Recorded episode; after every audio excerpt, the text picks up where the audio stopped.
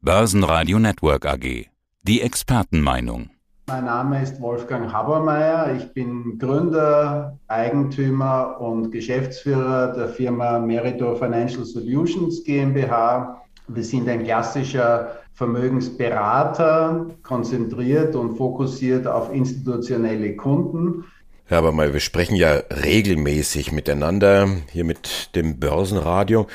Und unser letztes Gespräch, das war unmittelbar nach Beginn des Krieges in der Ukraine und das ist jetzt, ja, zehn Wochen in etwa her und dann, man muss einfach feststellen, seit über zehn Wochen tobt dieser Krieg in der Ukraine. Erst hatte der Westen den Fehler gemacht, Putins Aufmarsch so ein bisschen abzutun, ah, Säbelrasseln oder so.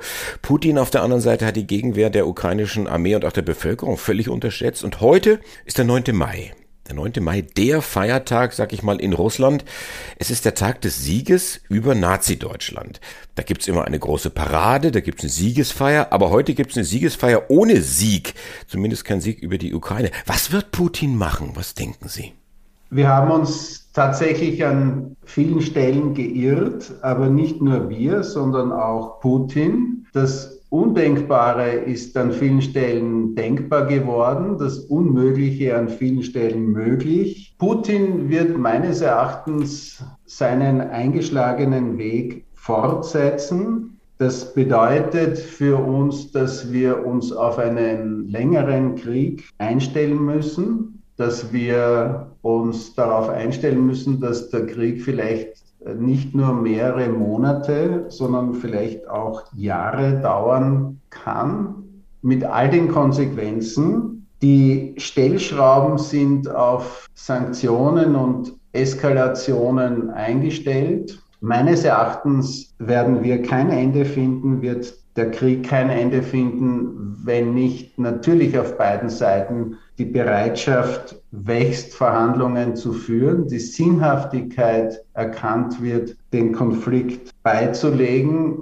Und damit ist in Wahrheit auch die Diplomatie gefordert. Nur Eskalationen werden uns und auch nicht Herrn Putin ans Ziel führen. Die Diplomatie ist gefordert.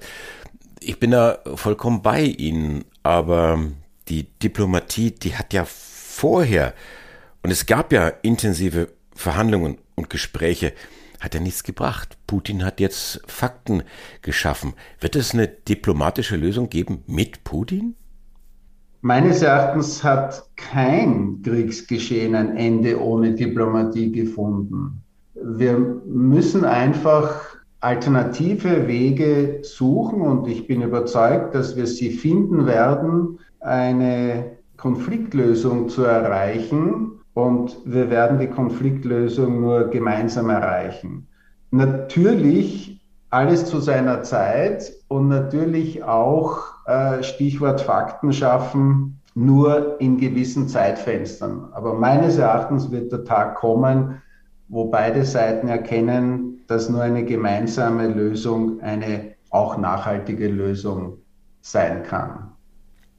Offensichtlich sind wir momentan relativ weit entfernt von dieser diplomatischen Lösung. Man, man rüstet auch. Auch der Westen schraubt hier die Sanktionen nach oben. Also äh, ein Ölembargo gegen Russland, das ist ja jetzt das, das Maß der Dinge, aber die Russen drehen ja den Spieß um. Gasembargo gegen den Westen. Was sind hier vielleicht die kurz- und mittelfristigen Folgen?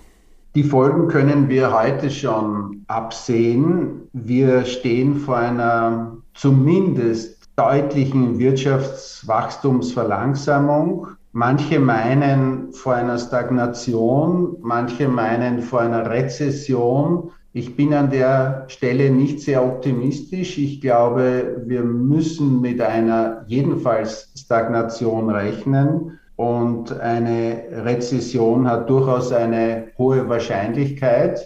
Die Konsequenzen an der Stelle sind klar. Wir haben enorme volkswirtschaftliche Kosten und werden uns durchaus, wenn ich die Metapher verwenden darf, auf eine Zeit einstellen, in der wir die Gürtel enger schnallen müssen.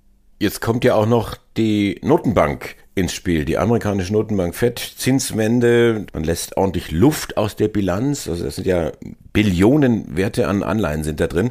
Was sind das wieder für Folgen? Verschärft das diese Rezessionsgefahr noch weiter?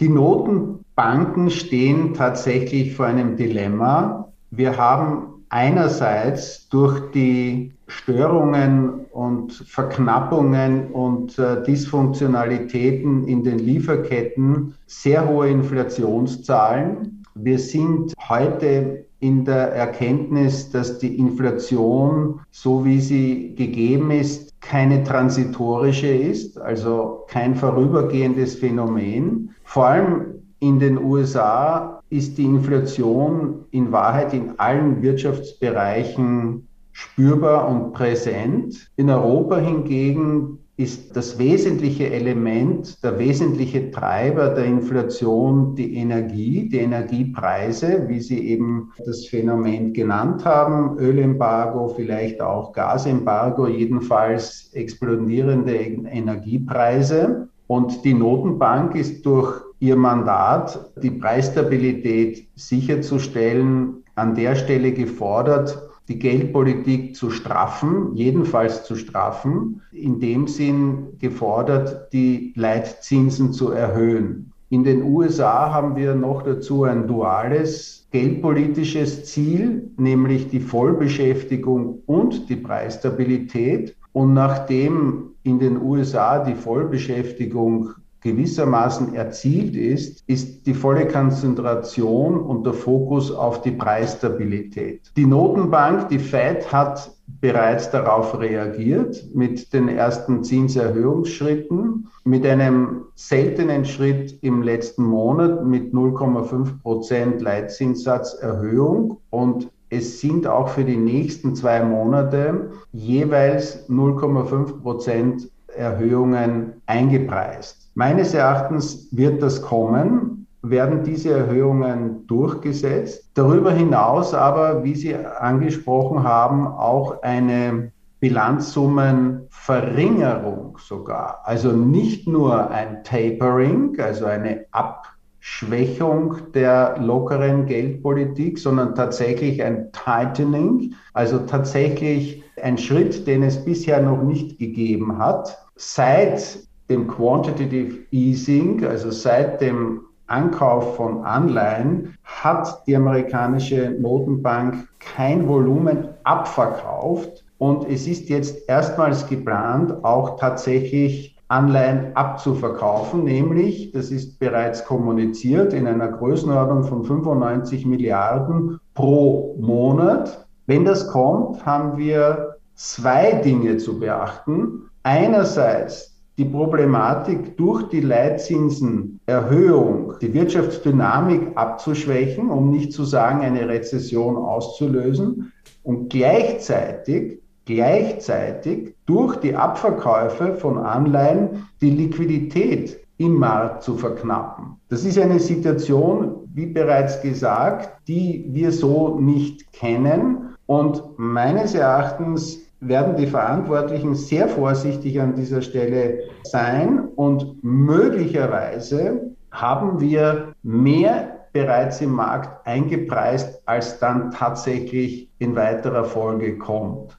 Also ich bin nicht so sicher, ob all die Leitzinserhöhungsschritte bis zu drei Prozent und darüber tatsächlich kommen im Laufe dieses Jahres und im ersten Halbjahr nächsten Jahres sondern vielleicht dann doch eine Abmilderung im zweiten Halbjahr kommt und die Notenbankpolitik doch nicht so straff in den USA kommt, wie heute geplant und auch erwartet. Was ja dann vermutlich an den Märkten, an den Aktienmärkten wieder positiv ankommen würde, wenn es dann so käme. Was raten Sie bei Merito denn Ihren Anlegern, Ihren institutionellen Anlegern? Man darf nicht vergessen, dass wir bereits deutliche und markante Korrekturen gesehen haben. Wir sind in vielen Regionen in der Kapitalmarktbewertung bereits unter dem Durchschnitt der letzten Jahre. Das heißt, die Übertreibungen aufgrund der lockeren Geldpolitik sind in dem Sinn kompensiert und durch die Kurskorrekturen, wie gesagt, wieder auf Niveaus zurückgekommen, wo auch die Bewertungen vertretbar sind. Allerdings nicht in den USA. Wir haben selbst im breiten Aktienindex, im Standard Poor's 500, immer noch überdurchschnittliche Bewertungen und ganz besonders überdurchschnittlich hohe Bewertungen immer noch im NASDAQ, also im Technologiesektor. Das bedeutet für mich, und das sind unsere Erwartungen, dass hier weitere Kursrückgänge kommen werden und wir damit aufgrund des hohen Gewichtes in den USA auch insgesamt eine weitere Schwächung des Aktienmarktes erwarten müssen. Wir raten unseren Kunden, und das natürlich nicht seit gestern, sondern während der gesamten beiden letzten Monaten, die Aktienquote zu reduzieren. Unsere Risikosteuerung hat an der Stelle sehr gut funktioniert und wir sind aktuell bei unseren Kunden im Bereich der Aktien deutlich untergewichtet. Wir sind aktuell bei einer Aktienquote von 30 Prozent gegenüber der strategischen Allokation, also gegenüber, wenn Sie so wollen, der neutralen risikoadjustierten Aufstellung. Bei einem Drittel der klassischen geplanten und gewünschten Aktienquote. Die Frage ist immer nur, wie schafft es der Privatkunde, eine derartige Vorgabe umzusetzen, wenn er sein Mandat delegiert im Rahmen einer Beratung, kann man das selbstverständlich so durchführen. Oder aber, wenn er selbst gesteuert ist, äh, müsste der Kunde die Weitsicht haben, eben die Aktienquote entsprechend zu reduzieren. Herr Habermeier, wir haben jetzt gesprochen über viele Belastungsfaktoren für den Markt, für die Wirtschaft, letztendlich auch für die Menschen, was auch den, den Krieg angeht. Kann man es sich leisten, in diesen schwierigen Zeiten auch über das Thema Nachhaltigkeit noch nachzudenken? Oder muss man das sogar tun?